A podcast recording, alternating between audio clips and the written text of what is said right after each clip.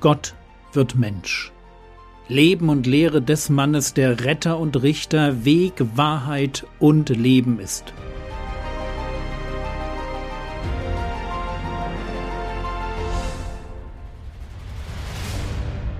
Episode 15 Vier besondere Frauen Lasst uns miteinander dort weitermachen, wo wir gestern aufgehört haben. Mitten im Stammbaum Jesu aus dem Matthäusevangelium und bei der Frage, was macht diesen Stammbaum so besonders, beziehungsweise inwieweit weicht Matthäus von traditionellen Erwartungen an einen Stammbaum ab, um den Schwerpunkt zu setzen, der ihm wichtig ist. Zum einen geht es ihm um Merkbarkeit, dreimal 14 Geschlechter, gern auch auf Kosten der Exaktheit. Da fallen dann schon mal ein paar Monarchen einfach weg.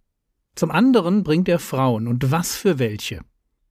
Tamar, Rahab, Ruth und die Frau des Uriah, Bathseba. Tamar haben wir uns schon angeschaut.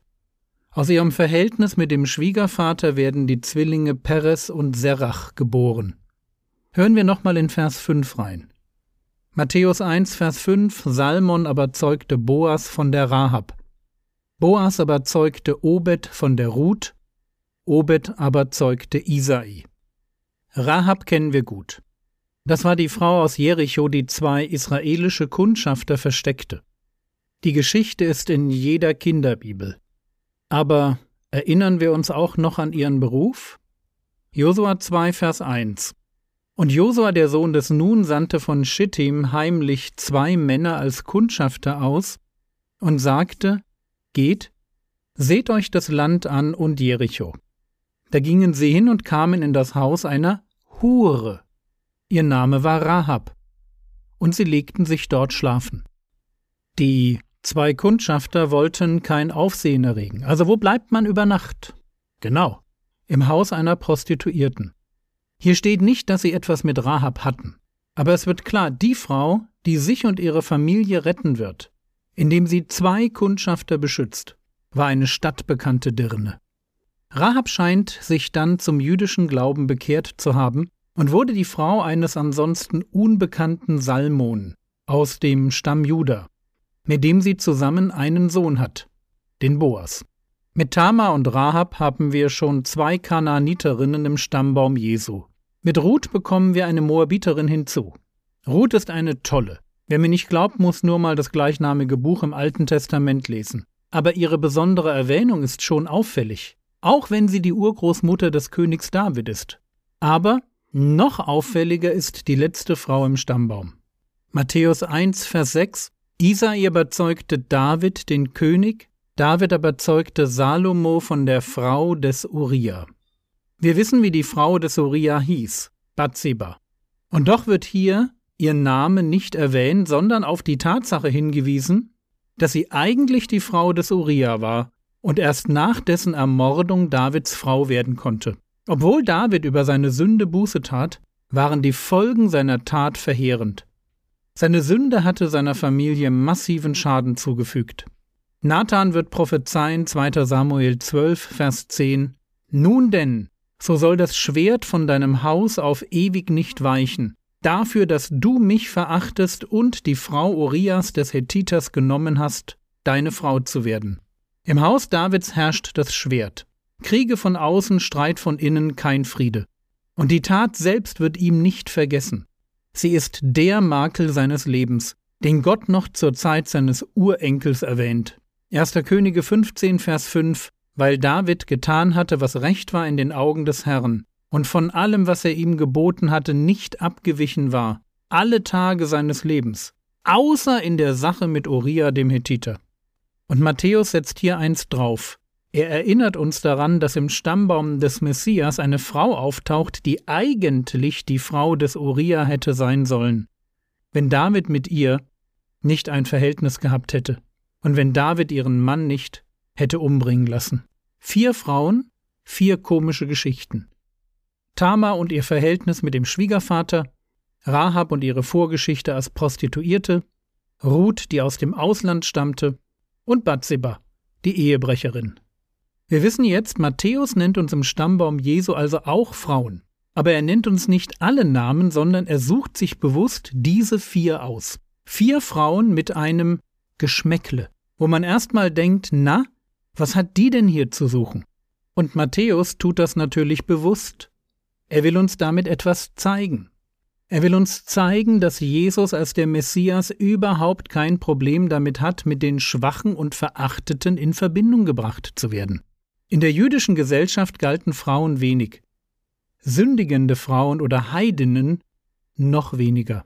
Im Talmud liest man von dem Dank, den jüdische Männer täglich brachten, weder eine Frau noch ein Heide zu sein. Jesus verblüfft seine Jünger damit, dass er in Samaria mit einer Heidin redet. Das hätten sie nie erwartet.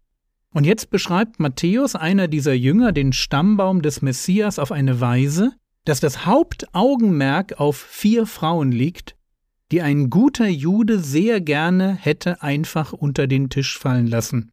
Aber nicht so der Messias. Er ist nicht verlegen um diese Verwandtschaft. Sie passt zu ihm. Das moderne Judentum ist matrilinear. Das heißt, man ist dann ein echter Jude, wenn die eigene Mutter Jüdin ist. Wir wissen nicht, wann Matrilinearität sich im Judentum durchgesetzt hat. Wahrscheinlich erst nach dem Fall des Tempels 70 nach Christus. Aber eines wird klar.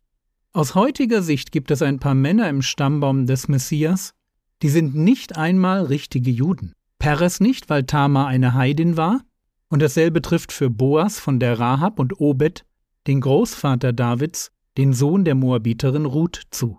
Von Anfang an wird klar, dass Jesus alle will. Juden, Heiden, Männer, Frauen. Jesus hat kein Problem mit den Normalos, mit denen, die keine weiße Weste haben. Solche mit Brüchen in ihrer Biografie und die mit den sehr dummen Lebensentscheidungen. Völlig zu Recht wird er später durchaus abfällig, von seinen Feinden der Freund der Sünder genannt. Was Jesus hat, das ist nicht der Blick von außen auf Menschen.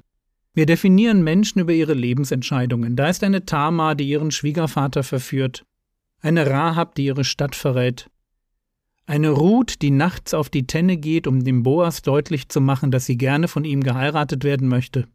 Oder eine Bathseba, die sich ganz offensichtlich nicht sonderlich wehrt, wenn der König sie verführt. Aber natürlich gibt es da auch die Männer dazu, da ist Judah, der sich mit einer Prostituierten vergnügt.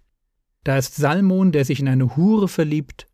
Da ist Boas, der als Ruth kommt und sich zu seinen Füßen legt, davon nichts mitbekommen hat, weil er zu gut gegessen und wohl vor allem getrunken hatte. Und natürlich David, der seinen Ehebruch erst vertuschen will und als das nicht klappt, den Ehemann einfach umbringen lässt.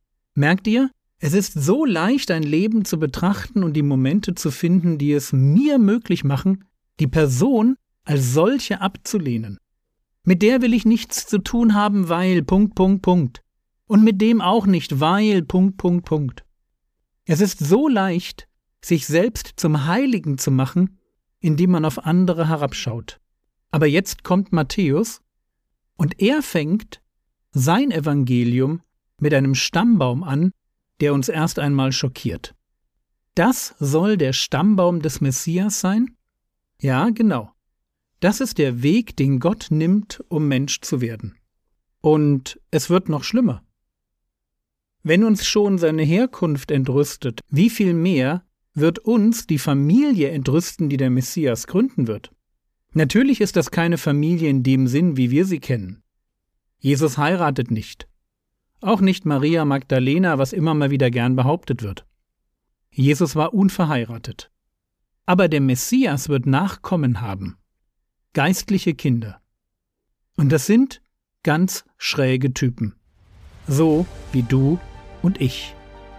So wie es in Jesaja 53, Vers 10 heißt: Doch dem Herrn gefiel es, ihn zu zerschlagen.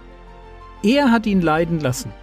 Wenn er sein Leben als Schuldopfer eingesetzt hat, wird er Nachkommen sehen. Und genau das hat er getan. Amen.